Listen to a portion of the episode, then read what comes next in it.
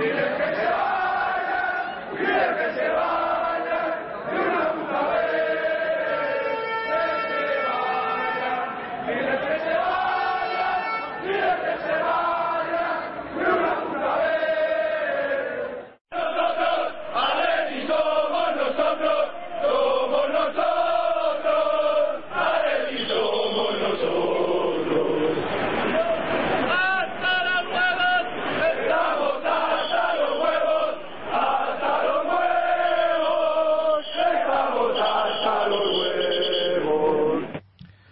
Hola atléticos y atléticas, bienvenidos una vez más a Atleti por Carrojo Blanco.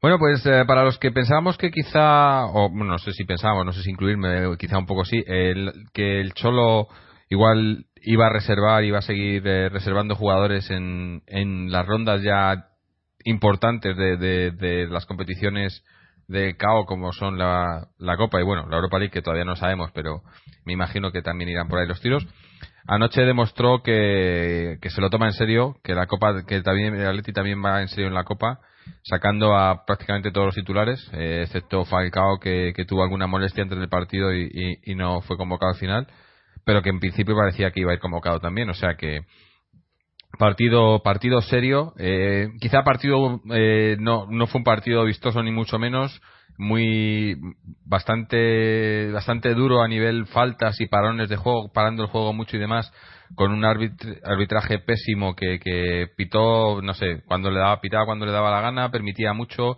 y, bueno, yo hubo un momento que estaba preocupado por las lesiones porque teníamos el partido de Barcelona el fin de semana y, se, los, se lesionó Adrián de principio.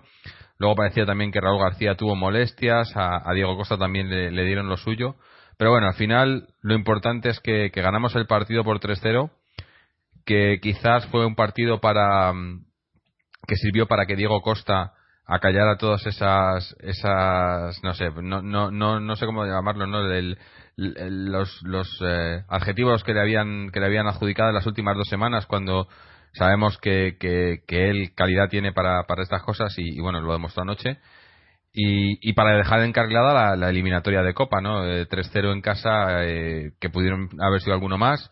El Getafe yo creo que nos plantó cara en los primeros minutos, pero luego ya eh, en el momento del, de que metimos el gol, el primer gol, el penalti, se vino un poco abajo y, y bueno, y, ya prácticamente fue, fue el Atlético el protagonista. Y bueno, ya le digo, encarrilado el pase y a esperar a ver qué pasa en el partido de vuelta, pero no creo que tengamos muchos problemas. Vamos a ver qué, le ha parecido el partido y está con nosotros Álvaro de momento. No sé si, si después se nos incorporará algún otro contertulio, pero de momento tenemos a Álvaro. Álvaro, ¿cómo te ha parecido, qué te ha parecido el partido?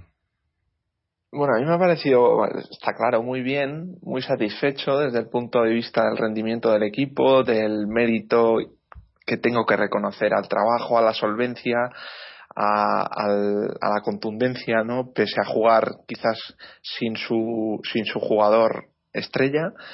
Eh, hay veces eh, hablamos sobre todo cuando hacemos o tenemos competiciones con mucha ronda previa, con mucha eliminatoria quizás contra rivales de muy poca entidad, hablamos de trámites, hablamos de cosas que bueno que hay que solventar, que hay que sacar de la forma que sea, pero yo creo que no es el caso del partido de Getafe. Yo creo que el Atlético de Madrid incluso ofreció una serie o, el propio partido nos deja una serie de conclusiones con cierto nivel, con cierta calidad, con, cierta con cierta claridad. Yo creo que el Atlético, eh, bueno, eh, entrando si quieres al partido de manera más concreta, la primera parte es verdad que permite mucha ocasión de, Getafe, que permite que entra un poco frío, que sufrimos ahí eh, pues eso, una serie de llegadas quizás algo peligrosas y desde el punto de vista del portero Courtois está muy acertado, eh, pero sigue manteniendo un control mental a pesar de perder el dominio de juego, sigue manteniendo un control mental sobre los partidos y,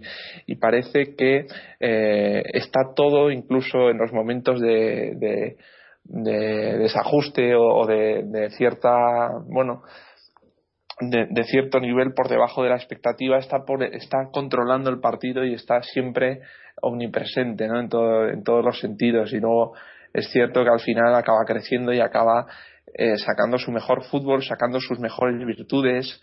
Eh, creo que el Atlético hizo un buen partido, hizo un partido con mucho oficio. Eh, vimos jugadas que hacía mucho tiempo que no se, que no se veían, jugadas combinativas, jugadas sobre todo profundidad de bandas, sobre todo eh, bueno, mucho recurso desde fuera del área, disparos, eh, disparos lejanos, eh, remates, eh, intervenciones individuales. Yo creo que es muy completo el partido del Atlético de Madrid. sigue en la tónica habitual, sigue para mí con, con un con una, con una actitud, un carácter, una personalidad, diga quien diga lo que sea, ¿no? Eso es efectivamente la personalidad, es hacer lo que tienes que hacer independientemente de lo que, de lo que diga cualquier, cualquier ámbito, cualquier entorno que, que cubra o que esté implicado en el equipo, bien sea periodista, bien sea, eh, bueno, incluso hasta el presidente, ¿no? Eh, por lo tanto, yo yo creo que el resultado del partido decide la eliminatoria. Creo que hemos evitado jugar una vuelta. Evidentemente hay un trámite que hacer, pero yo creo que desde el punto de vista de, la eliminatoria está resuelta. El Atlético de Madrid está en cuartos de final y eso es importante, intentar despejar o sacar partidos de, en medio, eh, descargar lo que es el nivel de competición, descargar minutos a, jugadores, probablemente en Getafe se pueda ver un poco más de variación en el once y más protagonismo de, hombres que no, que no han tenido lugar en este partido. Y, reconozco una vez más eh, que el mérito y, y, de verdad a mí sinceramente el, crecimiento exponencial de este equipo, el cambio radical, eh, es de verdad emocionante y, muy pocas veces se puede ver una cosa parecida. Sobre todo, vamos a ver, es, que es un equipo que no, eh, digamos que, no tenía esta, que no, tenía esta, ni mucho menos esta solidez o tenía atisbos de, encontrar cierta estabilidad. O sea, era un, veníamos de una situación muy, muy bueno, muy irregular, como siempre, ¿no? De, partidos buenos, de tres partidos malos, en fin. Eh, y sin embargo, estabilizar y hacer una completar partidos de minuto uno hasta 90, sacar todos, los números son indiscutibles, en fin, a mí eso me emociona mucho y, una vez más, y conforme, yo no sé cuál, cuál es la cota máxima de este equipo, no sé hasta dónde podemos llegar, pero desde luego el, el eso el, el, camino que estamos recorriendo es eh, sin duda emocionante no no coincido prácticamente en todo no no creo que haya que haya ninguna pega por parte de nadie creo que las lo ha dejado bastante claro. Y bueno mientras estabas hablando eh, se ha conectado también Mojit Mojit estás por ahí sí sí sí estoy aquí. Bueno cuéntanos qué te ha parecido el partido Sí, el partido muy bien. Eh, coincido prácticamente en todo lo que ha dicho Álvaro, como, como tú. sí, yo creo que nos sobrepusimos a muchas cosas, ¿no? Demostramos que en el Calderón somos eh, prácticamente invencibles. y que quizá la palabra prácticamente sobre, ¿no? Porque llevamos 14 victorias consecutivas en partido oficial en el Vicente Calderón, en los que hemos marcado 37 goles y solo hemos encajado 8. Y ayer el Getafe empezó muy bien, en los primeros 20 minutos tuvo alguna ocasión para adelantarse en el marcador, pero aguantamos el arreón inicial de los eh, de los de, eh, de Luis García y a partir del minuto 20 y más con el 1-0 en el marcador nos hicimos dominadores de, del partido. Por momentos jugamos muy bien, como dice Álvaro, hubo alguna acción espectacular de juego combinativo que no terminó en gol por porque Diego Costa, a pesar de los dos goles, se mostró bastante fallón, pudo marcar bastante, bastantes más.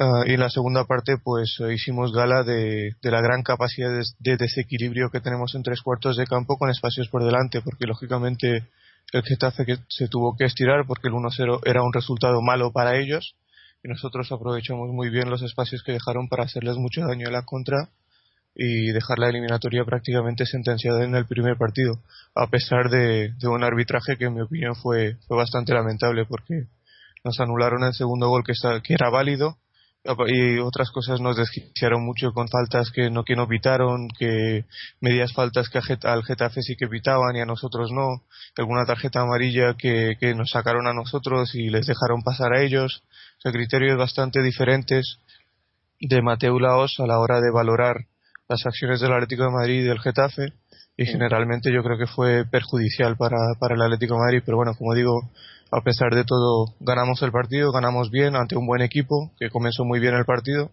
y dejamos la eliminatoria casi resuelta en el primer partido.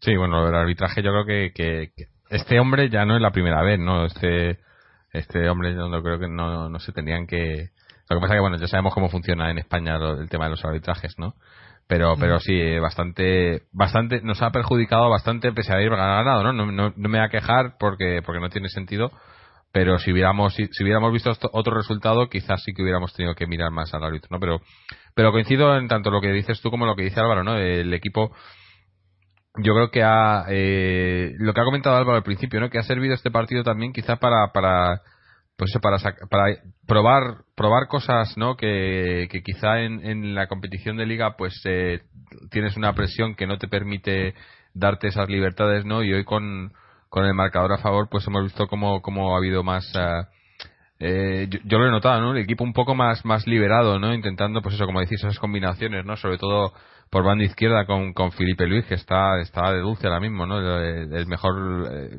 junto con Diego Costa para mí de largo hoy no y, y no sé, he visto eso, eh, eh, pases, no he visto como incluso los centrocampistas, como Gaby intentaba, ¿no? Eh, adelantarse un poco más de lo, de lo normal y no sé, me ha parecido eso que, que, que Simeone ha aprovechado este partido también para, para, para intentar, sin cambiar el dibujo, sin cambiar los jugadores, pero darle un, toque un poco más, ¿no? De, no sé, eh, no sé cómo decirlo, quizás eh, no, no, no en, términos de posesión y demás y de jugar la pelota, pero sí de, de, ser quizás eh, em, eh, ser directos, pero pero entrando por por banda, no, haciendo un poco un, poco variando un poco el, juego que, que hacemos normalmente, ¿no? Y parece que ha funcionado perfectamente, ¿no? Yo o vamos con el resultado y, y eso y, lo, y los que hemos fallado, ¿no?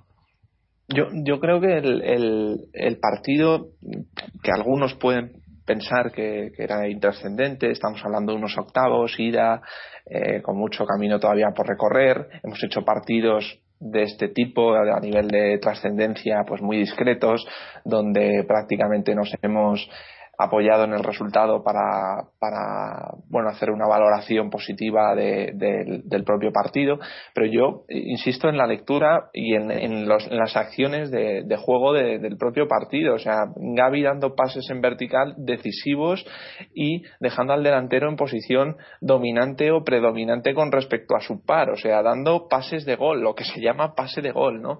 Eh, otra vez recuperando un juego de combinación a nivel, bueno, Arda Turán, Felipe Luis con una, una situación bastante avanzada en el campo, no son combinaciones retrasadas que no llevan a ningún sitio y, bueno, eh, más que nada son, son meros pases o menos, menos, eso sí que son trámites, ¿no? Pero, pero sí que el Atlético de Madrid intentó, intentó buscar más y cuando quiso dar ese paso hacia adelante lo consiguió con, con, con varios goles, ¿no? Además, desde el punto de vista combinativo, desde el punto de vista, como he dicho, del remate.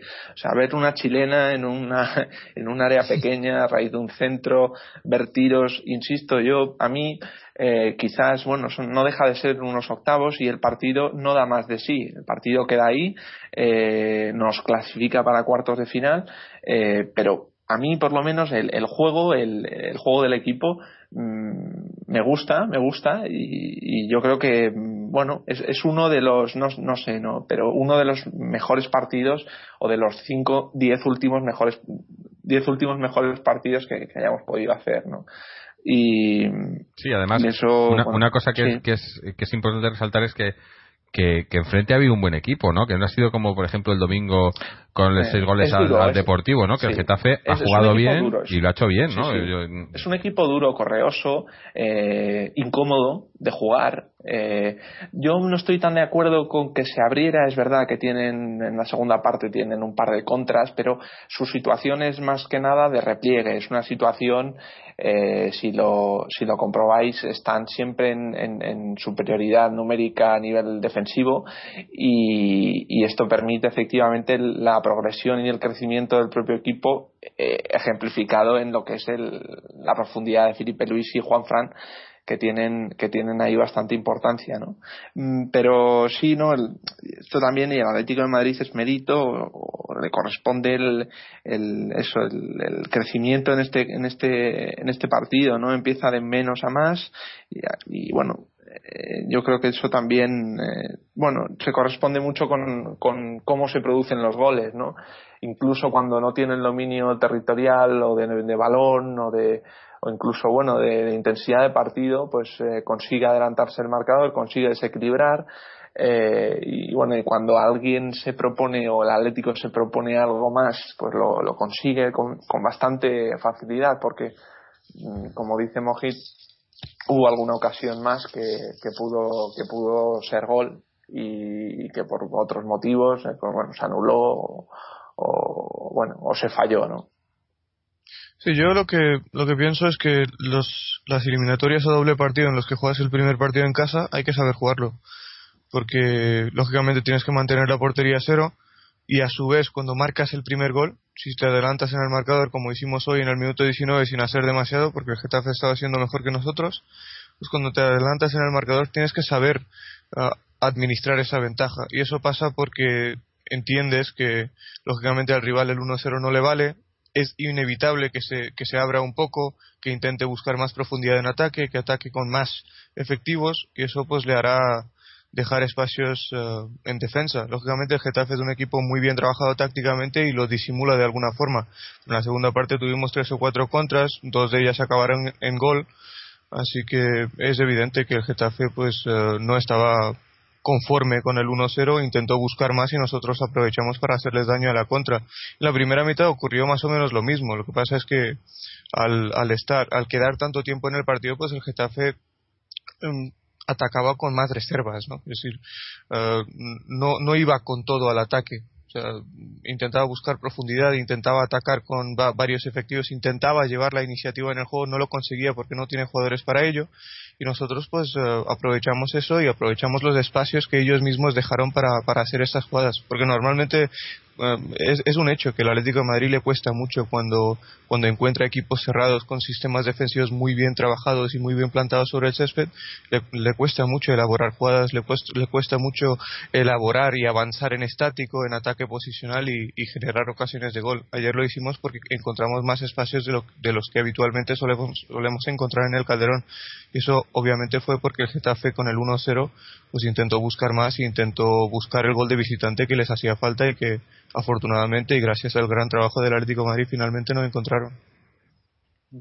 Sí.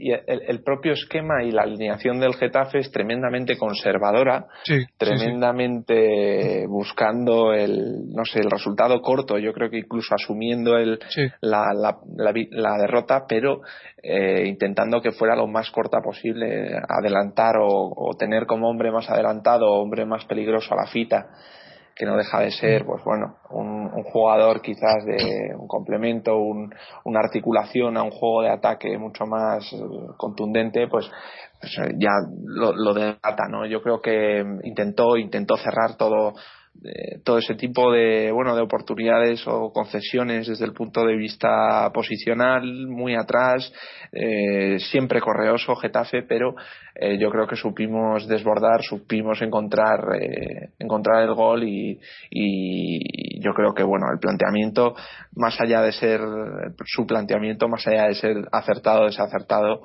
pues esto yo creo que también habla habla en favor de, de los jugadores del Atlético de Madrid Sí, sí, sí, sin duda. Sí, Yo simplemente digo que, que, el planteamiento del Getafe, más después del 1-0, porque es lógico, porque ellos necesitaban el gol de visitante, porque el Atlético de Madrid en el campo del Getafe con un, con un 1-0 era un, eh, tenía muchas posibilidades de pasar. Y eso lo sabe Luis García, eso lo saben los jugadores del Getafe. Y por eso ellos con sus armas intentaron acortar esa ventaja, intentaron buscar el gol de visitante. No lo consiguieron porque nosotros trabajamos muy bien. Dejaron espacios atrás, pero hay que aprovecharlos. Y nosotros los aprovechamos. Los aprovechamos porque mantuvimos una presión alta, mantuvimos la intensidad a la hora de ir a recuperar el balón, mantuvimos eh, de alguna forma el buen posicionamiento para saber aprovechar los espacios y eso lógicamente es mérito del Atlético de Madrid pero digo que es una combinación de factores. Si el Getafe no hubiera dejado los espacios que dejó en defensa, quizá, quizá nosotros no hubiéramos encontrado ese buen juego en la primera parte o esos contraataques en la segunda parte. Pero eso forma parte del fútbol y eso forma parte de las eliminatorias o doble partido. Tienes que saber jugarlas. Y sin duda el Atlético de Madrid, a pesar de todas las adversidades, me refiero al arbitraje, lo supo jugar y ganó a un muy buen equipo, como dice Jorge, por un resultado muy contundente.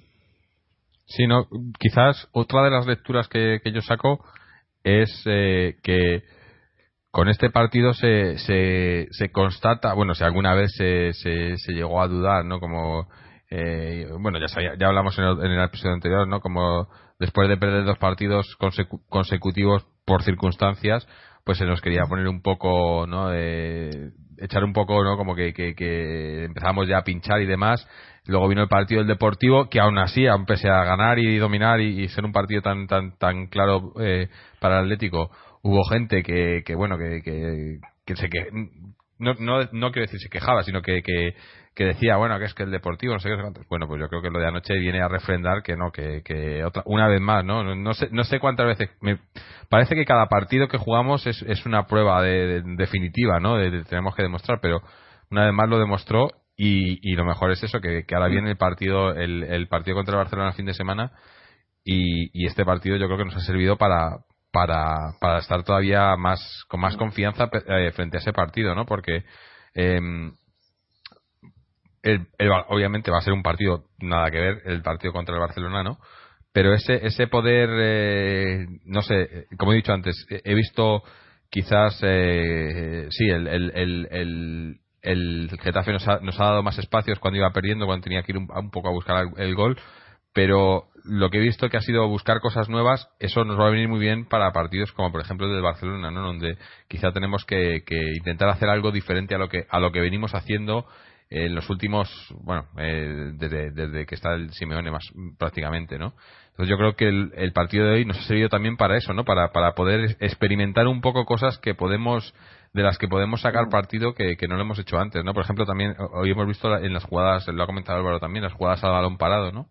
Que ya habíamos visto alguna vez, pero yo creo que hoy se ha visto más todavía, ¿no? Como esas jugadas al balón parado están entrenadas y se practican, ¿no? Y, y, es una cosa, una alternativa que se puede usar, ¿no? Y que, que, sabemos que, bueno, además, eh, no sé, si veis la temporada, siempre siempre nos volvemos al, al, al, año del doblete, ¿no? Pero el año del doblete, las jugadas a balón parado fueron claves, ¿no? Para conseguir esos dos títulos.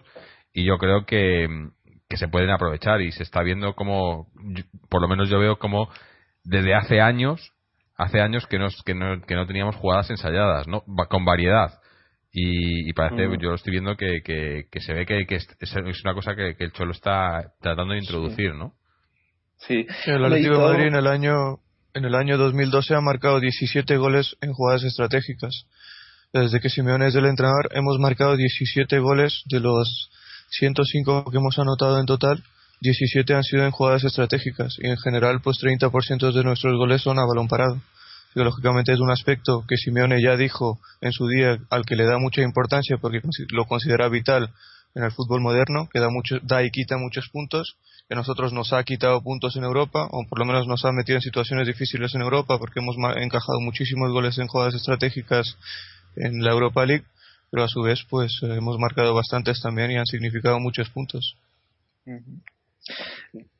Yo sobre el sobre el juego de alternativa o, sobre el juego de bueno de mostrar o, eh, distintos recursos eh, no hemos hablado todavía la, la, movilidad, la presencia, el protagonismo constante en todo el partido, eh, sobre todo desde el punto de vista de ataque, referencia, el, partido, el papel de Diego Costa, eh, yo creo que es digno de destacar, muy, muy móvil, muy, eh, siempre muy participativo, muy solidario, muy, la verdad es que no, quizás a mí me sorprende mucho más que, que, por ejemplo, otros jugadores más más reconocidos. Es cierto que estos jugadores reconocidos tienen su reconocimiento en prensa, en, desde el punto de vista mediático, son la cara, son la figura, es el icono de este equipo. Pero a mí, yo por eso me voy a detener un poco más en, en analizar y valorar desde el punto, vamos, tiene un protagonismo tremendo, tiene una culpa de de solventar y de, de, despejar dudas desde el punto de vista del equipo, desde el punto de vista de rendimiento de goles, desde el punto de vista de efectividad, tiene una culpa tremenda. Diego Costa, a mí de verdad, me tiene ganado, me tuvo ganado, me tendrá ganado, porque es un jugador puro, es, eh, es un jugador eh, con esencia, ¿no? O sea, con, con, con carácter, con personalidad. Independientemente le puede salir mejor, peor, un día fallará cinco, otro día fallará dos, otro día no saldrá, pero, pero es un jugador puro y a mí eh, jugadores, eh, es eso, con, con mucha, con una dosis muy alta de, de, de, valores de lucha, de entrega, de sacrificio, de, de verdad, de intentar y de volver a intentar y no, no, no descansar en, en, poder, eh, bueno, intentar provocar una falta, un tiro, una asistencia. A mí me tiene ganado y yo creo que el partido de ayer, en toda jugada de ataque, eh, Diego Costa interviene con o sin balón pero es un, es un, es un jugador determinante o fue un jugador determinante y, esto hay que, hay que reconocérselo y, de verdad que se lo ha ganado a pulso eh, como el equipo. Todo lo que ha conseguido se lo ha ganado él solito, sin la ayuda de nadie. Y, la verdad es que mm, yo no tengo mucho más que decir y, y toda mi toda mi admiración. Sí, no, yo creo que, eh, eh, digo lo que comentaba de, las de las de las, las variedades de juego, una de ellas que ya lo comenté el día del Deportivo es eso, es Diego Costa, no es eh, nos da una variante que, que antes no explotábamos, pese a que ha jugado bastantes partidos esta temporada, pero yo creo que, que no fue hasta el partido del Deportivo quizás donde digamos que, que ha explotado, ¿no? Por fin y, y, y, el equipo se ha dado cuenta de que es un jugador que te ofrece te ofrece otras variantes, ¿no? Te ofrece, ya dijimos, el, el poder jugar el balón de espaldas, el poder meter, eh, no sé, eh, tener, sobre todo cuando juega con Falcao, ayer jugó solo, pero cuando eh, tener alternativas en, en, balones en profundidad, ¿no? En arrastrar defensas y demás, que yo creo que es una cosa que con Adrián, por ejemplo, no tenemos, ¿no? Pues, ah, incluso el año pasado, cuando Adrián estaba también, no te ofrecía esas alternativas, ¿no? Era otro tipo de juego, ¿no? Y yo creo que, pues, hoy se ha visto otra vez más, ¿no? Sí, yo lo que iba a decir de Diego Costa, no, no creo que haya despertado, no, no sé qué palabra utilizaste, pero no creo que el partido ante el Deportivo fuera determinante para Diego Costa. Lo fue porque antes de ese partido pues hubo mucha gente que, incluso aficionados del Atlético Madrid, prensa, etcétera, que le pedía a Simeone prescindir definitivamente de Diego Costa después de la semana difícil que había tenido con el derby y la expulsión en Pilsen. Me parece espectacular la respuesta de Simeón en la rueda de prensa en la que transmitió completamente su, su apoyo a Diego Costa. Dijo que admiraba a ese futbolista o dijo que le encantaba. Y antes de ese partido, pues ya Diego Costa había hecho cosas importantes en el, en el Atlético Madrid. Había marcado cuatro goles, tres de los cuales eran primeros goles. Ante el Betis marcó el gol de la victoria. Ante la Académica marcó el primer gol en el Calderón. Ante la Puel marcó el 0-2. Creo que dio la asistencia del 0-1 a Cebolla ayer ante el Getafe marcó el primer gol, ante el Deportivo marcó el primer gol, ha provocado cuatro penaltis en lo que llevamos de temporada, ha dado cuatro asistencias de gol en lo que llevamos de temporada y para los minutos que está teniendo, lógicamente los está sabiendo aprovechar muy bien, está rentabilizando todos los minutos que le está dando Simeone y su rendimiento es absolutamente intachable, como dice como dice Álvaro. Lo que sí, lo que sí también quiero decir, lo que lo dije también en el partido ante el Deportivo, después del partido ante el Deportivo, que me parece que la, la variante de jugar con dos delanteros, delanteros grandes como Falcao y Costa es mucho más aprovechable en casa que fuera de casa, porque lógicamente en casa pues el Atlético de Madrid tiene domina muy bien el juego posicional, domina, controla muy bien el partido y ahí pues eh, jugar con dos jugadores en la línea de ataque se lo puede permitir.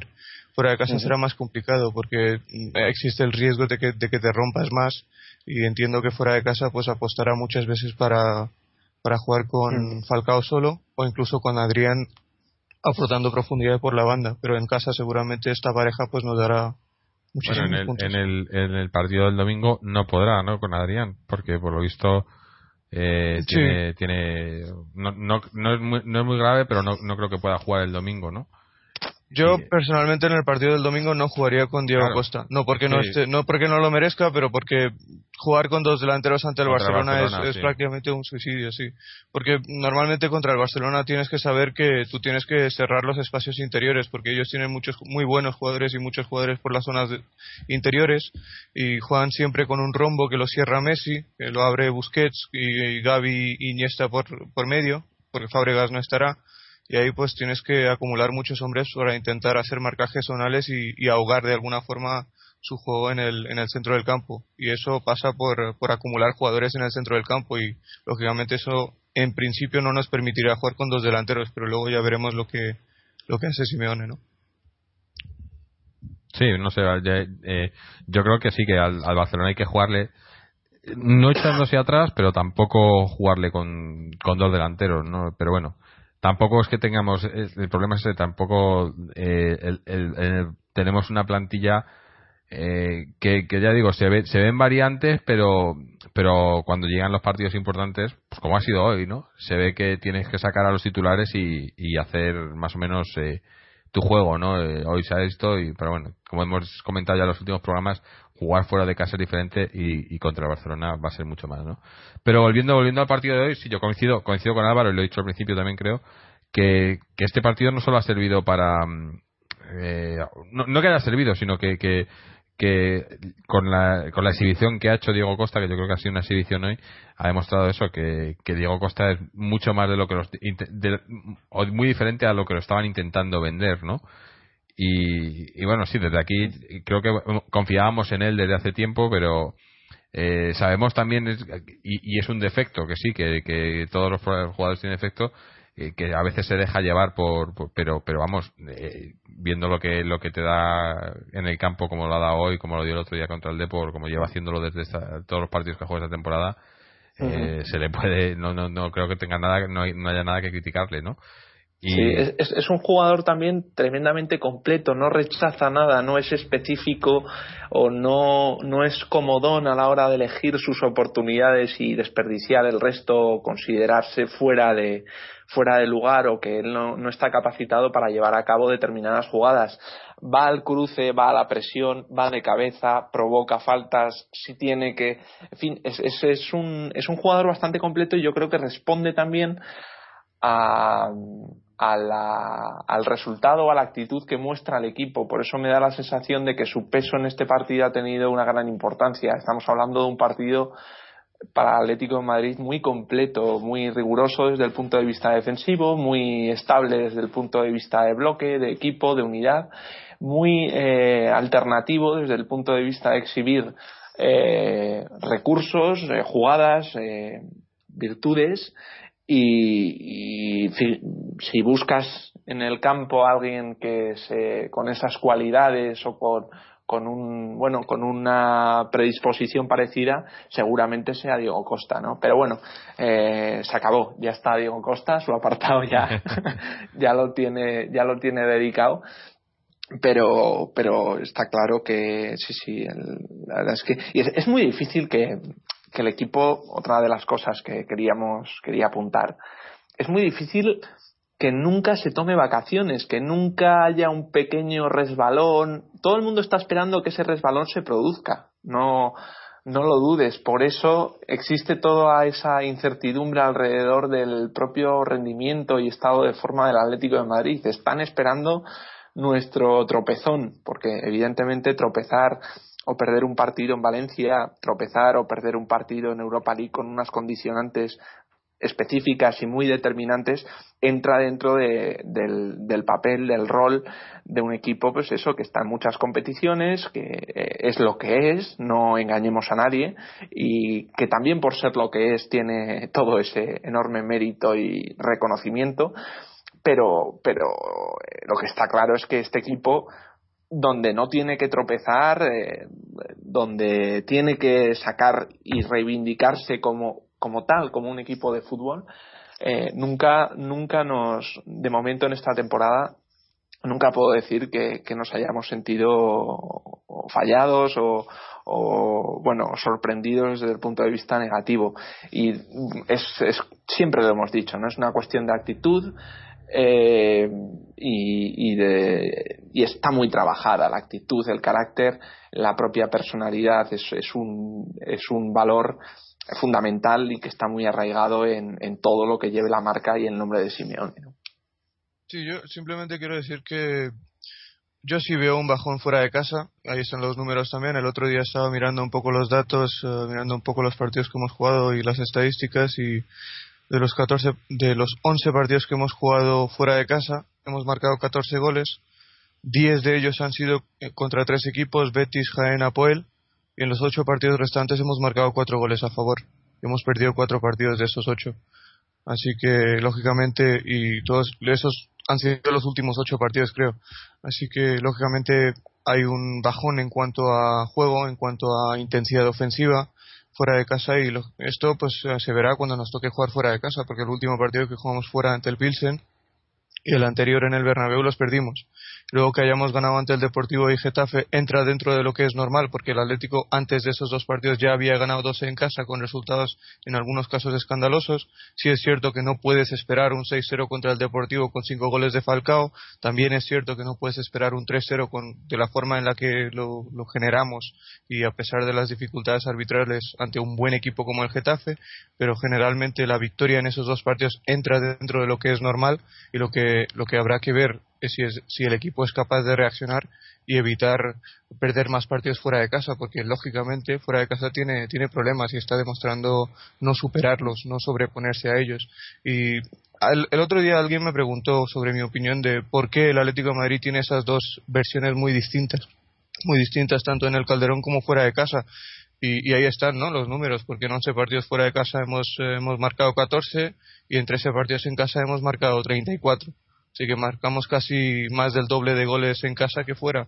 Entonces es lógico también, porque el Atlético de Madrid tiene todo lo que tiene que tener un buen equipo que, que es consistente en casa. Es un equipo compacto, que parte desde la solidez defensiva, que, que sabe presionar en todas las líneas, sabe aguantar situaciones de partido, que no se rompe nunca que, apenas encaja el primer gol, porque con Simeone los 27 partidos que hemos jugado en el Calderón, en 24 ocasiones nos pusimos por delante en el marcador. Y eso no es casualidad. Eso es porque el Atlético de Madrid en casa sabe que tiene que ganar como sea, porque sabe que tiene dificultades pues, fuera de casa.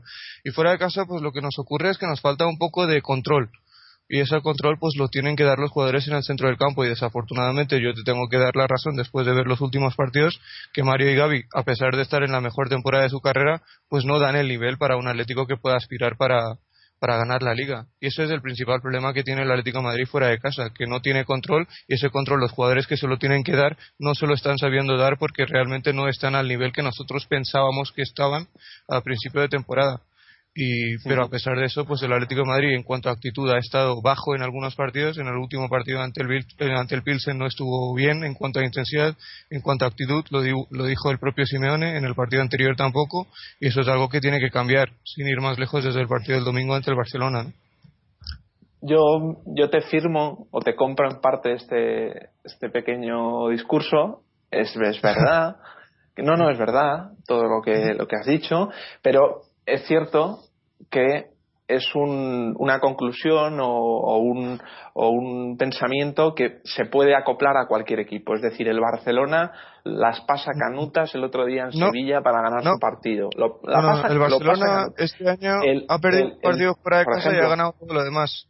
Sí, bueno, pero, pero, este no, te, no te quedas en el partido. No te quedas en el partido. Pero es que sabes qué pasa. El Barcelona este año está rompiendo los registros goleadores fuera de casa. El Real Madrid, que era el campeón de la, de la liga del año pasado, creo que ganó 17 partidos fuera de casa de 19. Pero yo no me comparo con ellos. Que yo sé que ellos tienen un mejor equipo. yo sé que ellos tienen más control. Lo que digo, lo que digo es intento explicar por qué el Atlético de Madrid. No, no, pero déjame terminar, por favor, Álvaro. Luego sigues. Es que creo que me he explicado mal o no me has entendido muy bien. Lo que he dicho simplemente es que el Atlético de Madrid en los últimos partidos ha dado un bajón en cuanto a rendimiento en cuanto a rendimiento, no solo en cuanto a goles a favor, en cuanto a rendimiento general ha dado un bajón importante en los partidos a domicilio. Y lo que intenté hacer es explicar mi punto de vista sobre por qué ocurre esto. Y esto ocurre, en mi opinión, porque en el centro del campo los jugadores que trabajaban muy bien a principio de temporada, que ofrecían control y que ofrecían eh, consistencia al equipo, en este momento no lo están sabiendo hacer. Esto es perdonable Esto es perdonable porque, lógicamente, Mario y Gaby sabemos que cuestan 5 millones de euros. A nosotros nos costaron 5. Han mejorado, pero no pueden mejorar para estar a la altura de un Xavi, de un Xavi Alonso, de un Osil, de un Iniesta, de un Fábregas. Eso lo sabemos. Pero, lo que, también sabemos es que el sello del equipo de Simeone era la intensidad, era el compromiso, era la personalidad y esas cosas no se las hemos visto en los últimos dos partidos fuera de casa. Y lo único que yo espero es que ante el domingo veamos eso. Nada más.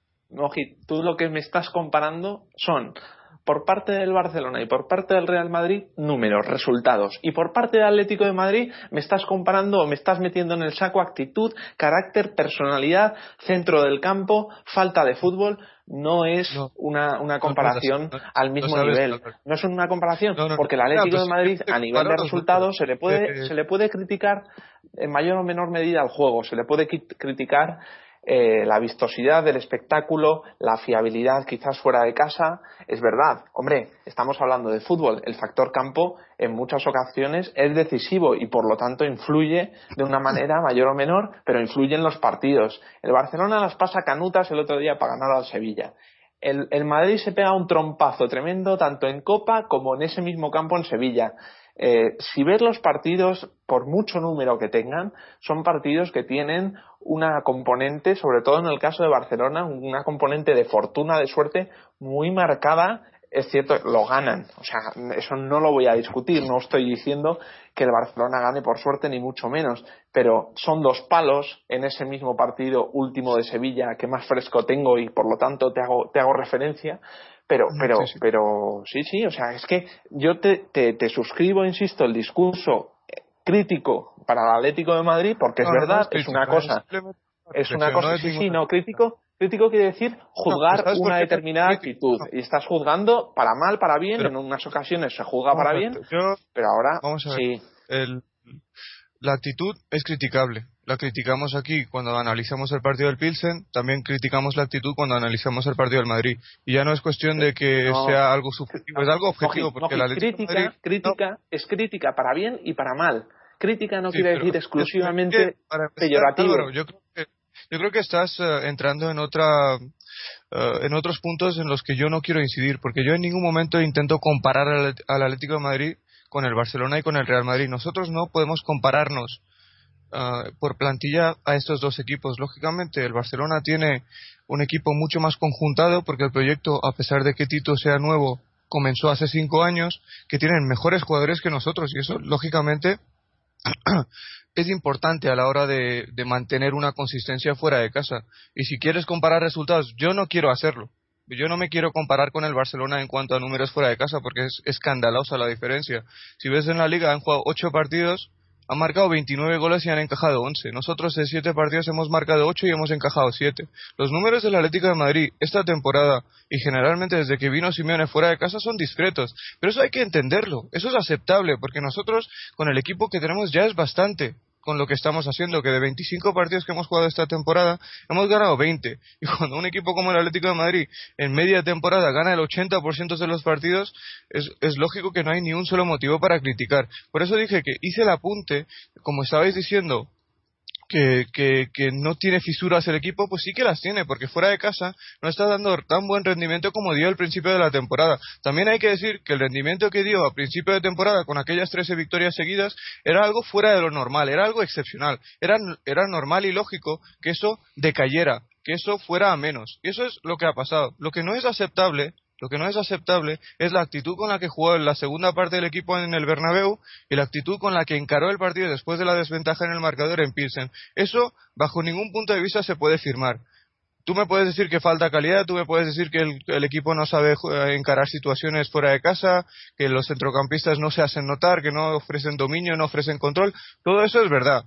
Todo eso es verdad y lo estás, lo estás aceptando y lo estás reconociendo tú también. Pero lo que no es posible es que un equipo como el Atlético de Madrid de Simeone, que destaca por la intensidad, que, que, juegue de esa forma los dos partidos que los dos últimos partidos que jugó fuera de casa. Y lo digo ahora porque el domingo tenemos un partido importante ante un Barcelona que es uno de los dos equipos ante los que el, eh, el, el, el Atleti de Simeone no ha ganado hasta ahora, pues solo hemos jugado una vez, pero perdimos 1-2, jugamos muy bien aquel día en el Calderón, pero lo que yo quiero ver por encima de cualquier otra cosa, por encima del juego, por encima de las ocasiones, por encima de, del dominio, que lo tendrá el Barcelona lógicamente, pero quiero ver un Atlético de Madrid convencido en el, Camp, en el Camp Nou.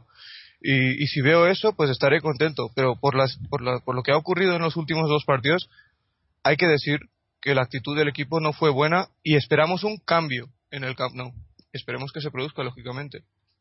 Bueno, aquí sí que hay un, una divergencia, pero vamos, eh, es una opinión y yo tengo la mía y me parece bien, me parece bien que, que, bueno, que lo veamos distinto. porque muchas veces en el podcast estamos demasiado de acuerdo en todo, ¿no? Por lo tanto, aquí, aquí sí que eh, bueno, hay, una pequeña diferencia, ¿no? Sí. Está claro, pero, sí, pero... quiero dejar claro, como dije antes también, que no es ninguna crítica hacia el equipo, porque yo no soy incongruente, no soy incoherente, tan incoherente como para criticar a un equipo como el Atlético de Madrid, con el presupuesto de un equipo como el Atlético de Madrid, con la plantilla de un equipo como el Atlético de Madrid, cuando gana 20 de 25 partidos. Cuando gana el 80% de los 25 primeros partidos de la temporada, es imposible criticar, pero lógicamente no podemos ser ciegos, no podemos ponernos una venda en el ojo y pensar, en los ojos y pensar que, que las cosas van bien cuando no es cuando no es así fuera de casa, que nos cuesta mucho generar fútbol. Nos costaba antes también, pero antes de alguna forma metíamos cuatro ante el Betis, remontábamos partidos ante el Levante cuando encajábamos el primer gol, teníamos respuestas para, para empatar y teníamos incluso incluso ocasiones para ganar ese partido, que fuera de casa ganamos cinco o seis partidos seguidos en, en, el comienzo de la temporada y de los últimos cinco partidos hemos perdido cuatro. Entonces, lógicamente hay un problema. Y ese problema hay que apuntarlo porque el domingo tenemos un partido importante. Yo lo único que espero en ese partido es que la actitud fuera correcta, que la convicción estuviera ahí. Y a partir de ahí, pues lo que sabemos que el Barcelona es un rival difícil. Y luego se verá lo que se verá. Pero eh, de entrada quiero ver una actitud mejor de la que vi en el Bernabéu. Y quiero ver una capacidad de reacción ante situaciones adversas que las pueden haber mejor de la que demostramos en el Bernabéu, nada más. Claro, pues eso es lo que quería, lo que quería apuntar yo un poco cuando he comentado lo de que este partido yo creo que nos viene muy bien para eso, ¿no? Porque eh, yo creo que, que obviamente el equipo y, como ha dicho Simeone lo dijo, no no estaba no estaba contento con la actitud que demostró eh, no tanto en el derby, quizá más en el, en, el partido de, Pilsen, ¿no? Porque el derby dentro de lo que cabe, pues eh, eh, dadas las circunstancias y el rival y demás, era hasta cierto punto excusable, que, que yo personalmente creo que no, pero bueno.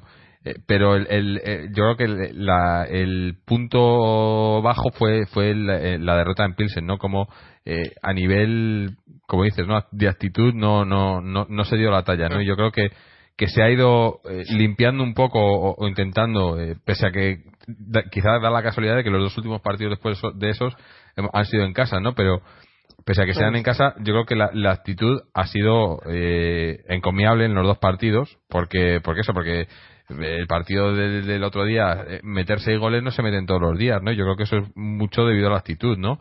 Eh, mucho se, se, se, resaltaba mucho por ejemplo el, el tema del, creo que era el, tercer gol fue no el cuarto gol no cuando eh, se jugó la cabeza ahí Falcao y sigues a por él no y, y, y hoy igual no o sea el tema de actitud claro jugamos en casa, igual cambia todo, pero, pero yo creo que, que puede ayudar a, que cuando lleguemos en el partido de contra el Barcelona el domingo eh, salgamos con otra mentalidad.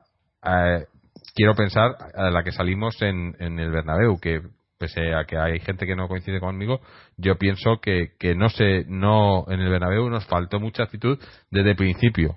Nos metieron el gol y pero yo creo que desde el principio no, no salimos a por el partido. Pero bueno, no vamos a entrar en ese debate ahora. ¿Sabes qué pasa? pero ¿sabes qué pasa? ¿Sabes por qué digo esto también?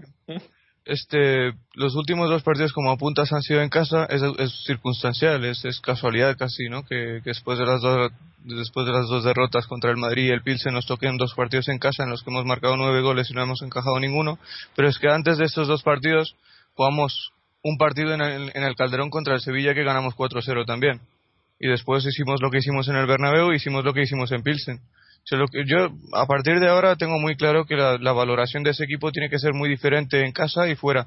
No, no estoy diciendo que no hay que darle mérito a lo que hace en casa porque tiene un mérito inmenso. O sea, cuando rompes el récord de partidos consecutivos ganados en tu campo, el récord histórico, de un equipo como el Atlético de Madrid, que ha ganado nueve ligas, etcétera, etcétera, pues es algo que tiene un mérito inmenso. Pero da la casualidad de que este equipo tiene dos caras muy distintas en casa y fuera.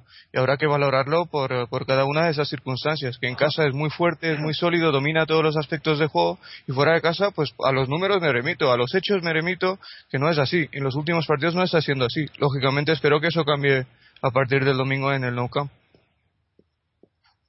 Bueno, sí. bueno, yo, a ver, eh, tú mismo lo has dicho, las caras cambian. Evidentemente, las caras de Pilsen no son las caras ni del otro día contra el Deportivo ni de ni siquiera de hoy contra el Getafe. Entonces, desde ese punto de vista, no podemos.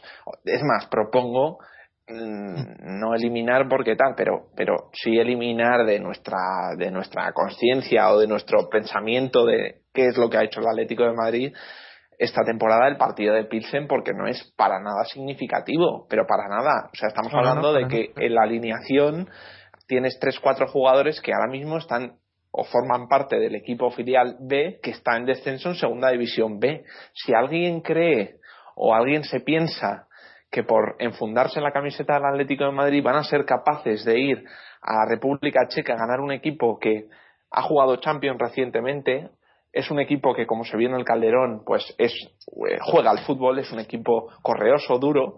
Si alguien piensa que esos jugadores que están en una situación crítica, crítica, eh, son capaces de, bueno, de, sacar a gorrazos con la misma solvencia que se ha podido hacer contra el Deportivo, cuando con la misma solvencia con la que se ha hecho contra el Getafe, tienen un problema y, se creen que la camiseta rojiblanca da alas. Pero no es nada así. No, es que otra vez no has entendido lo que he dicho, ¿eh? No, hombre. Otra vez no has entendido lo que he dicho. Porque para empezar, no. Para empezar, vuelves a confundir los partidos en casa con los partidos fuera de casa. No, pero. Sí, porque en Pilsen jugamos fuera y Deportivo y Getafe jugamos en casa. Pero si las alineaciones son distintas, Mojit, ¿cómo no los voy a diferenciar? pero es que, mira, es que son distintas. ¿Sabes qué pasa? Cuando. es que no siempre hemos jugado. mira, en, en, casa hemos jugado con los suplentes también. ¿eh? En casa, en los últimos cuatro, partidos que hemos ganado. También hemos jugado con los suplentes. ¿Deportivo Getafe? No, no, Deportivo eh, Getafe no, pero luego está Apuel, Académica, Pilsen, jugamos con los suplentes también en el Calderón. Y si me estás hablando de por qué perdimos en Pilsen con los suplentes, pues en el, en el partido de ida, de alguna forma, también jugamos con los suplentes y ganamos aquí el partido. Ajustado, 1-0 último minuto, bien, ok, pero ganamos también. Lo que te digo es que no, me digas que siempre las caras cambian porque son siempre los suplentes, porque no es así. Porque esta temporada hemos jugado 11 partidos fuera de casa, no siempre jugaron los suplentes. Marcamos solo 14 goles, encajamos 11. ¿Sabes? Entonces, los números son discretos fuera de casa. Que hemos ganado 5, hemos empatado 4, hemos, eh, perdón, hemos ganado 5, hemos empatado 1, hemos perdido 4. O sea, esos son números de un equipo normal. En casa el, Atlético de Madrid tiene números de un, de un equipo excepcional. Eso hay que decirlo. no, no, no, no hace falta esconder las cosas. Que cuando un equipo como el Atlético de Madrid marca 10 goles en los primeros tres partidos fuera de casa y luego en los ocho siguientes marca 4, que oye, que los cuatro que marcó dieron tres puntos contra la Real Sociedad, dieron tres puntos contra el Español, dieron tres puntos contra el Granada. También hay que destacar la efectividad y la rentabilidad, eh, de la, mejor dicho, de la forma en la que rentabiliza los goles fuera de casa. Eso es un aspecto positivo. Pero oye, que marque cuatro goles en ocho partidos un equipo como el Atlético de Madrid con la dinámica que tiene en ataque, es criticable, es criticable. Claro, pero ¿y cuál, cuál, cuál sería, tú cuál ves la, la solución a ese problema. Sí, ¿Es la calidad simplemente o, ahí, quería llegar. Sí, simplemente para mí, para mí el Atlético de Madrid en los últimos partidos le está faltando control, que los centrocampistas no están pudiendo, pudiendo darle control y eso se solucionará definitivamente cuando tengamos mejores centrocampistas. Eso obviamente ahora mismo no, no tiene sentido hablar de esto, porque entre otras cosas porque no estamos en el mercado de invierno ni en el de verano, no existe la posibilidad de incorporar más jugadores, que además los jugadores que en teoría necesitaríamos en esa zona para mejorar sustancialmente cuestan muy caro si no sabemos cómo están las arcas del club para, para hacer estos desembolsos y generalmente lo que a corto plazo lo que necesitaría el equipo como tú estarás de acuerdo es mejorar en actitud, mejorar en intensidad, porque los últimos partidos fuera de casa parece que el equipo no estaba convencido, que nada más encajar el primer gol se venía abajo. Y, no, y otra vez no es mi opinión, es de un hecho, porque los últimos cuatro partidos que perdimos fuera de casa, encajamos el primer gol pronto y a partir de ahí, cero, nada, cero goles a favor. O sea que. Es el hecho. Pues entonces, eh, eh, visto visto, en Barcelona cuando jugamos el domingo, hay que salir a por todas desde el minuto uno, ¿no? Sí, sí, pero eso hay que porque porque si luego si luego si luego o sea si como comentas y, y es y es verdad y los datos están ahí si nos meten un gol y se nos pone la cosa difícil lo que no podemos salir por ejemplo y es una de las cosas que yo critico del tema del derby por ejemplo es salir a contemporar a contemporizar el, el partido cuando estás jugando contra un Madrid o cuando vamos a jugar contra un Barcelona no yo creo que salir a, con- a contener un poco a no a ver a ver cómo a- salir un poco al tanteo contra equipos así te puede costar muy caro, ¿no? Eh, contra el Barcelona más que contra el Madrid, yo creo, ¿no? Yo, una cosa que tengo clara, no estoy hablando de contemporizar, lo que sí sé es que el Atlético de Madrid fuera de casa muchas veces entra en una dinámica de jugar muy replegado. Si hace eso contra el Barcelona, por un solo motivo, el Barcelona nos meterá muchísimos goles y nos ganará con una facilidad tremenda. Y ese motivo es Lionel Messi. Y yo sé que no hay que darle tanta importancia a un solo futbolista, pero estamos hablando de un futbolista que ha marcado 88 goles en un año de calendario en el que todavía faltan dos partidos. Y es un futbolista que ya puedes hacer lo que quieras, lo que quieras en tres cuartos de campo si recibe el balón, con más o menos espacios, pero a- cerca del área es letal. De la nada puede generar una asistencia de gol o puede marcar un gol absolutamente impensable. Y más en el Nou Camp que lo ha hecho esta temporada muchas veces. Ante el, ante el Zaragoza inventó un gol del solito, ante el Celta prácticamente ganó el partido del solito, ante el Madrid metió dos goles, ha marcado ocho goles en el Nou Camp en lo que llevamos de temporada ya. Y obviamente pues si queremos contener a Messi eso no pasa por ningún marcaje personal porque eso sería algo estúpido to- totalmente. Lo que tenemos que hacer como equipo es ser, es ser compactos y situar la línea de presión en la zona de generación de juego del Barcelona, que está en el centro del campo. Si nosotros podemos jugar con la línea defensiva adelantada a 30 metros y podemos sostener esto y, y conseguir que no nos hagan daño a la espalda de la línea defensiva, tendremos nuestras opciones a la contra se- seguramente. Sí. Porque uno de los aspectos en los que más débiles se ha mostrado o más débil se ha mostrado el Barcelona esta temporada en casa es a la contra, porque me acuerdo que ante el Zaragoza se puso por delante en el marcador con un gol de Messi y luego a los cinco minutos empataron en una acción eh, posterior a un balón parado. Ante el Celta se pusieron por delante en el marcador, no recuerdo de quién fue el gol, y dos minutos después empató el Celta, el Madrid, que iba perdiendo 2-1 en el minuto 70 creo, empató aquel partido, También ante el Atleti, Granada el ganaron... Sí, pero fuera de casa. Sí, pero, pero sí. te- te- No, pero, no es lo mismo. pero yo, yo no creo que el No es lo Barcelona, yo creo que el Barcelona Ahora no tiene el problema que tenemos nosotros fuera de casa. Yo creo que el Barcelona juega No, igual en casa no, no, que para fuera. nada. ¿no? El ¿No? Barcelona este año está mostrándose absolutamente intratable fuera de casa. Es cierto, como ha dicho Álvaro, le doy la razón en que tuvo dificultades ante los Asuna, se expulsó a un futbolista bueno, ante el Sevilla se expulsó a Medel, ganaron con dos goles en los últimos minutos, pero generalmente, generalmente el, el Barcelona este año es mucho más sólido fuera de casa. También te doy la razón, Álvaro, en lo que dices del Betis, que tuvo muchísimas ocasiones no solo para empatar, sino incluso para ganar el partido. Pero nosotros también teníamos dificultades en muchos partidos fuera de casa. Es normal que tengas dificultades. Lo que es importante es que el Barcelona, todo lo que ha jugado fuera de casa, salvo el partido ante el Berna- en el Bernabéu y aquel partido ante el Celtic que perdió 2-1 con 88% de posesión, lo ha ganado todo fuera de casa. Y ahora lo que estamos hablando es del partido del Nou Camp. Y en casa, el Barcelona esta temporada se ha, se ha mostrado más débil de lo que venía siendo habitual en las últimas temporadas. Y nosotros lo que tenemos que intentar hacer es aprovechar esas debilidades. Esas, y aprovechar esas debilidades pasa por saber hacer lo que tenemos que hacer como equipo. Y lógicamente, si nosotros partimos de una defensa muy replegada, Messi nos, nos, nos va a vacunar. Y eh, siento ser así de tajante, pero va a ser a eso. Mm. Entonces, lo que nosotros Jorge, tenemos que hacer es jugar lejos de nuestra sí. portería e intentar jugar a la contra, no jugar a defender, porque jugar a defender produce resultados escandalosos en el, en el Camp Nou. Jugar a la contra con una intensidad aceptable, con un equipo compacto, que lo somos, con, eh, con una seguridad defensiva y, y con una intención de ahogar el juego de los mediocentros del Barcelona, eh, si lo conseguimos, pues lógicamente se producirán recuperaciones y podremos hacer daño al Barça a la contra que se ha mostrado muy débil en esa faceta de juego, sobre todo en el Camp Nou en los partidos de liga. Y di el ejemplo de lo que ocurrió ante el Zaragoza, de lo que ocurrió ante el Celta, de lo que ocurrió ante el Madrid, de lo que ocurrió en cierta medida incluso ante el Granada, que ganaron en los últimos dos minutos con dos goles de Xavi y un gol en propia puerta. Así que se le puede ganar al Barcelona en el Camp Nou, pero partiendo de unas bases muy firmes, muy claras. Eh, eh, Jorge, ¿hemos Sí. cerrado el partido No, eso iba- o- justo me, me la has quitado de la boca. Te iba a decir que, que como ya nos hemos pasado al Barcelona, si os parece, eh, hacemos eh, lo mejor y lo peor y ya cerramos el partido de, este, este, partido de Copa, que, es de lo que iba el programa de hoy, ¿no? Así que, si te parece, eh, Mojit, empezamos por ti. Eh, lo mejor, lo peor del partido de hoy. Sí, lo mejor voy a decir la banda izquierda porque me impresionó muchísimo el, trabajo que hizo lógicamente Felipe por esa banda y también Arda Turán, del que no hemos hecho mención hasta ahora en el programa, pero jugaron muy bien los dos, le dieron muchísimos problemas a Valera de hecho, el, segundo gol lo fabrican entre ellos, porque Arda Turán tira al palo y el rechace pues lo mete Felipe. Y el segundo gol fue importante también para, para dejar la eliminatoria más o menos sentenciada. Me, me, me impresionó mucho el, trabajo que hicieron los dos. Y Felipe, pues generalmente esta temporada está seguramente ante, ante el mejor estado de forma que ha tenido en su carrera.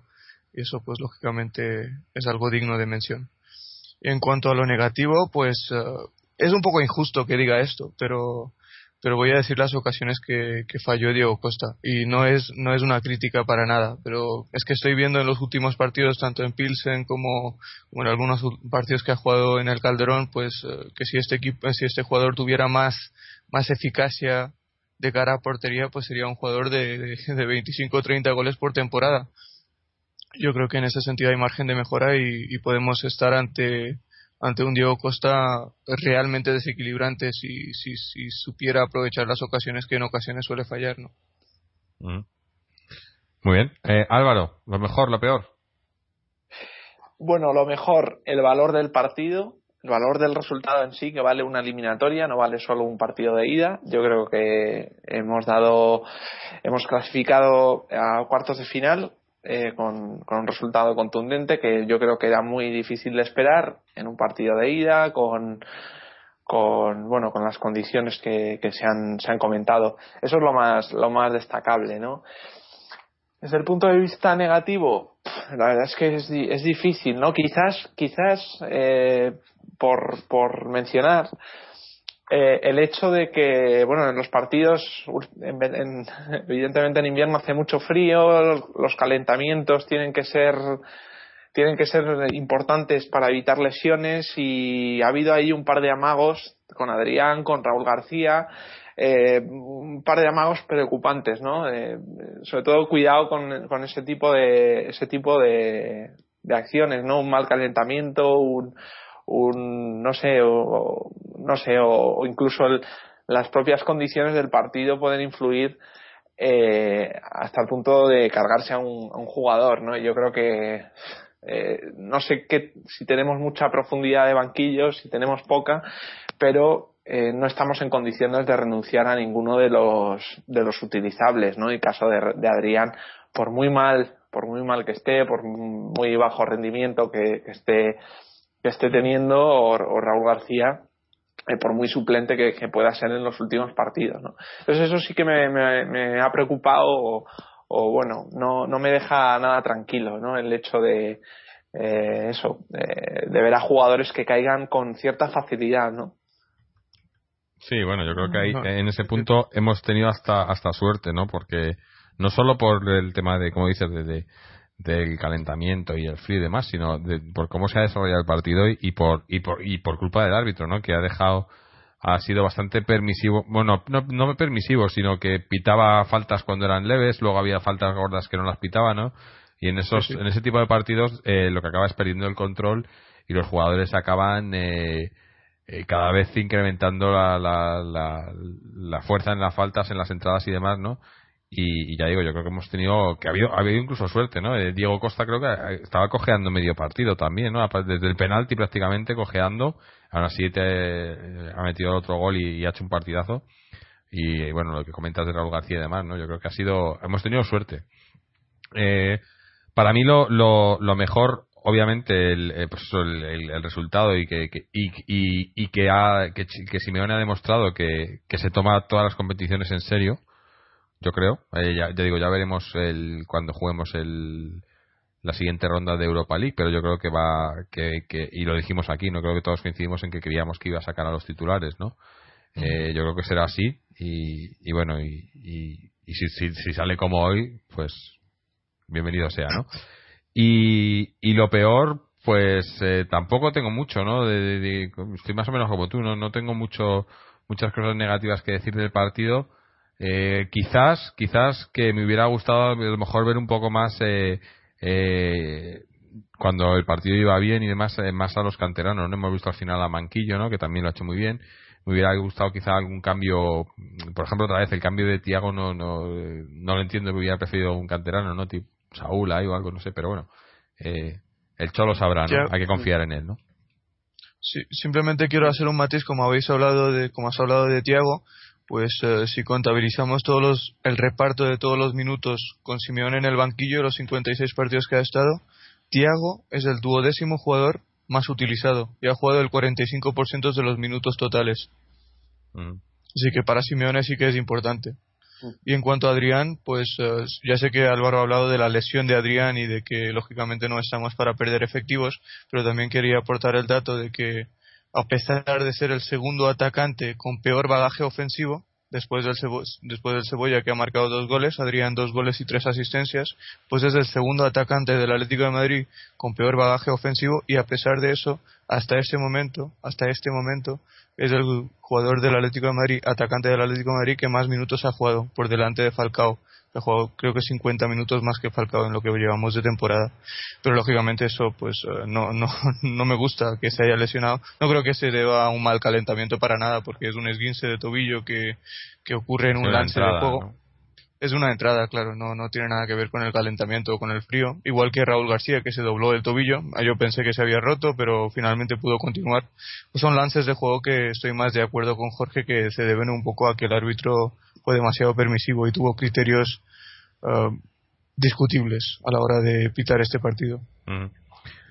Y bueno, pues eh, no sé. Por cerrar, por cerrar quizás ya acabo la competición. Eh, la, que es la Copa del Rey es una competición muy corta que en enero está decidida la final, con partidos semana tras semana, con partidos que en el caso del Atlético de Madrid por situación en el cuadro eh, vamos a jugar siempre las vueltas fuera de casa que jugaremos contra el vencedor del Betis Las Palmas y que sin duda alguna dicho por Simeón es una, una competición prioritaria. Y desde el punto de vista de alguna información la plantilla considera como el título más accesible esta temporada. De hecho bueno, es eh, por la situación incluso en el propio cuadro como, como he comentado, así lo, así lo parece y desde luego sería un, una, un motivo de, gran alegría poder jugar una final de Copa del Rey, sobre todo por el, rival que puedas yo creo que por el rival que podamos encontrar de la otra parte del cuadro, ¿no? Eh, yo evidentemente quiero que llegue el Atlético de Madrid, pero por la otra parte del cuadro me gustaría y lo digo sin ningún tipo de, de contemplación es que llegara al Real Madrid. Me gustaría jugar con el Real Madrid. Lo tiene difícil, ¿eh? Ahora mismo. sé que lo tiene difícil, pero ojalá, pues no sé, robando algún tipo de eso, alguna algún recurso muy utilizado alternativo seguro que se, se saca una servilleta en fin cualquier cualquier tipo de cualquier tipo de recurso propio del Madrid yo creo que eh, será suficiente para clasificarse ¿no? y me gustaría los, sinceramente. El teórico los cuartos y las semis también las jugaríamos en casa el primer partido. Sí sí sí.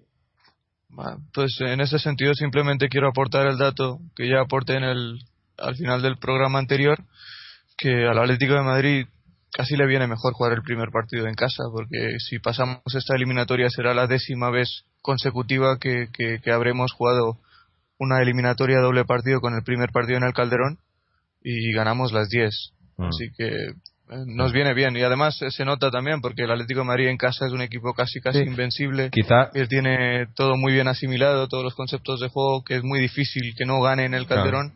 Y luego fuera de casa pues es uno de los mejores equipos a la hora de administrar ventajas. Sin ir más lejos llevan un año y un mes sin remontarnos. Claro, no digo que, partidos no son de 90 minutos, sino de 80, sino de 180 minutos, así que si entras con una ventaja, ya empiezas a jugar el segundo partido con esa ventaja de por medio. Eso del Atlético de Madrid, sobre todo con Simeone, lo está sabiendo administrar muy bien. Se podría hacer un símil, digo, al, eh, como comentamos en los partidos, cuando comenzamos marcando, ¿no? Que no nos remontan, pues prácticamente lo mismo. si comenzas la eliminatoria por delante, pues es muy difícil que, o bueno, desde que está Simeone no nos han ganado ninguna eliminatoria que hemos empezado ganando, ¿no? creo eh, que era es que es normal, porque es que las eliminatorias a doble partido son son partidos de 180 minutos, no son partidos, dos partidos de 90. Entonces, si ya llevas una ventaja, aunque sea mínima, que en este caso no lo es, entonces incluso si llevas una ventaja mínima, que lo llevamos en Hannover el, año pasado o, en, otros, en otras eliminatorias que ahora no recuerdo muy bien, pues es muy difícil remontarle eh, ventajas al Atlético de Madrid con Simeone no es que sea difícil, es que es imposible, no lo han hecho nunca. Mm. Bueno, pues eh, yo creo que, vamos a ir terminando el programa por hoy porque ya hemos hablado del Barcelona, que era el, siguiente tema, ya, yo creo que ya lo hemos tocado. Eh, quería hacer un comentario, hemos, hemos recibido algunos comentarios en, eh, bueno, tanto en Twitter como en, en nuestra página web.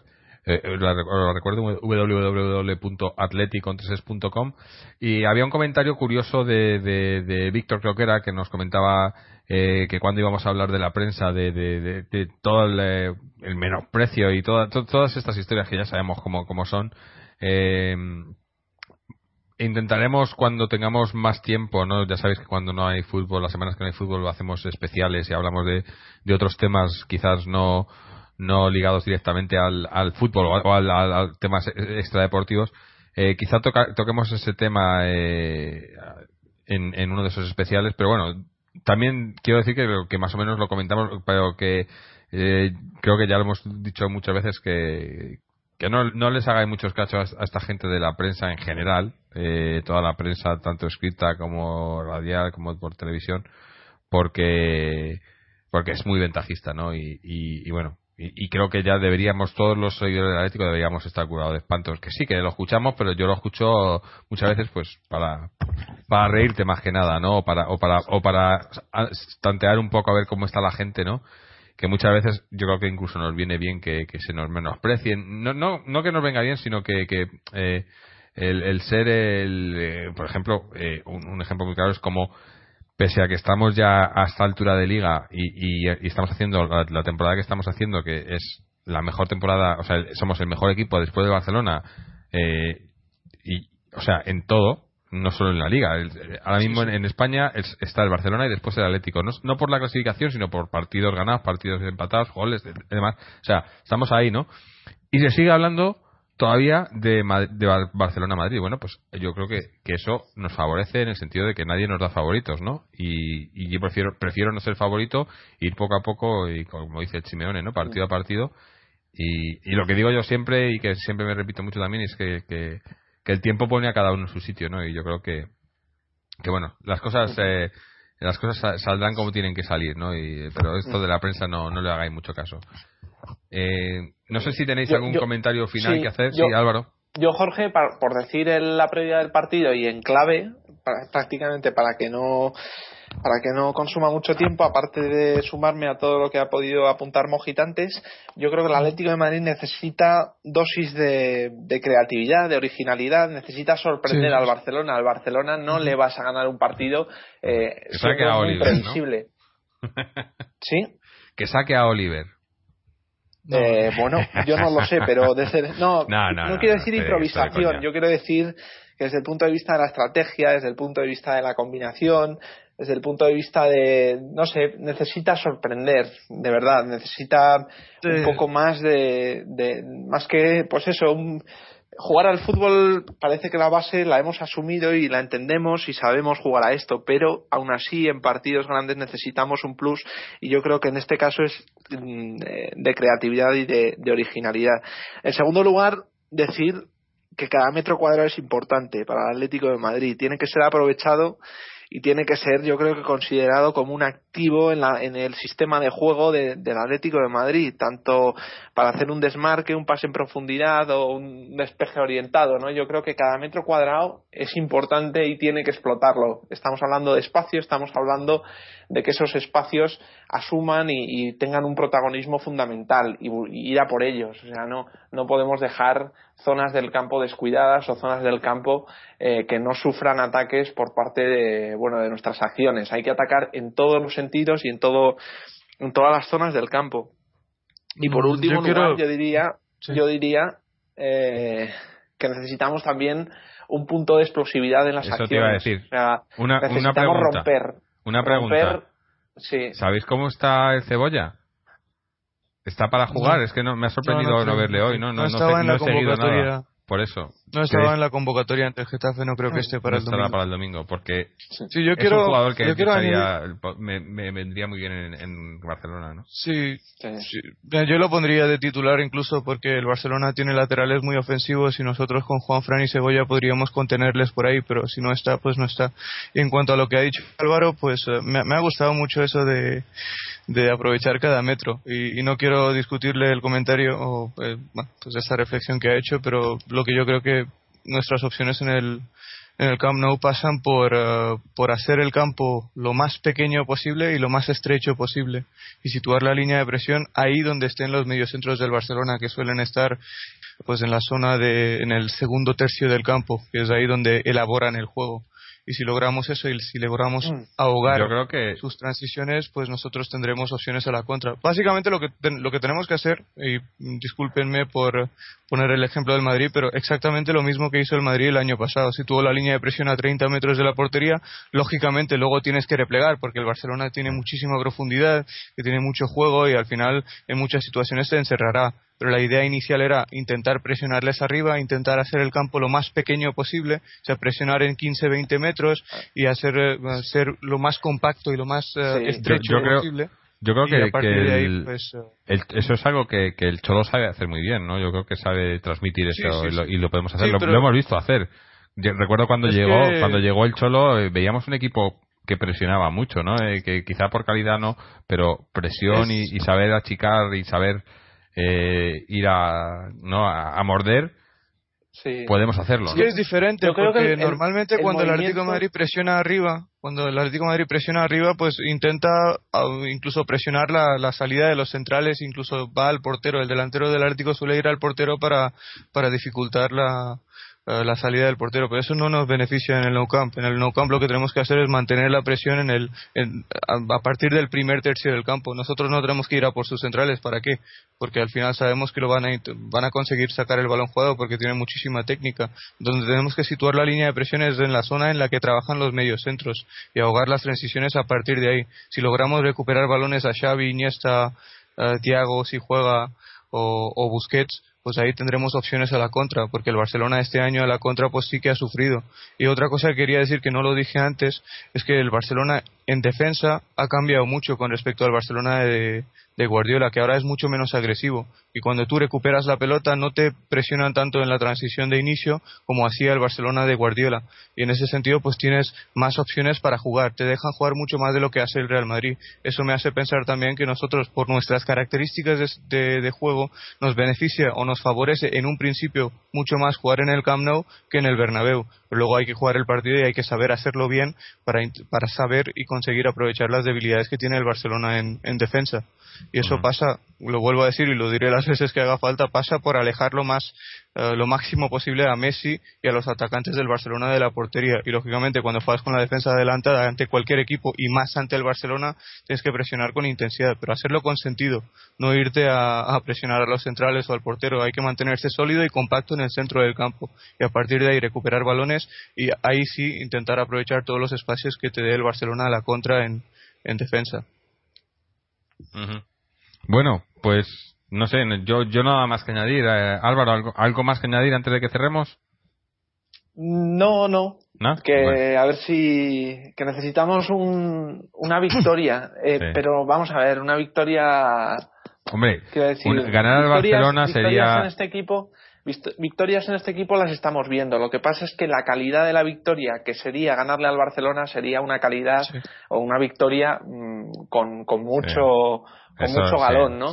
Y, yo creo que es lo que le falta a este equipo, incluso mm, aunque estemos segundos, aunque estemos en todas las competiciones eh, sacándolas adelante, necesita una victoria con, con, con, cierto peso y cierta jerarquía. Y este es el caso del Barcelona, sin duda, eh, sería una victoria a nivel, vamos, eh, a nivel internacional y una repercusión importante.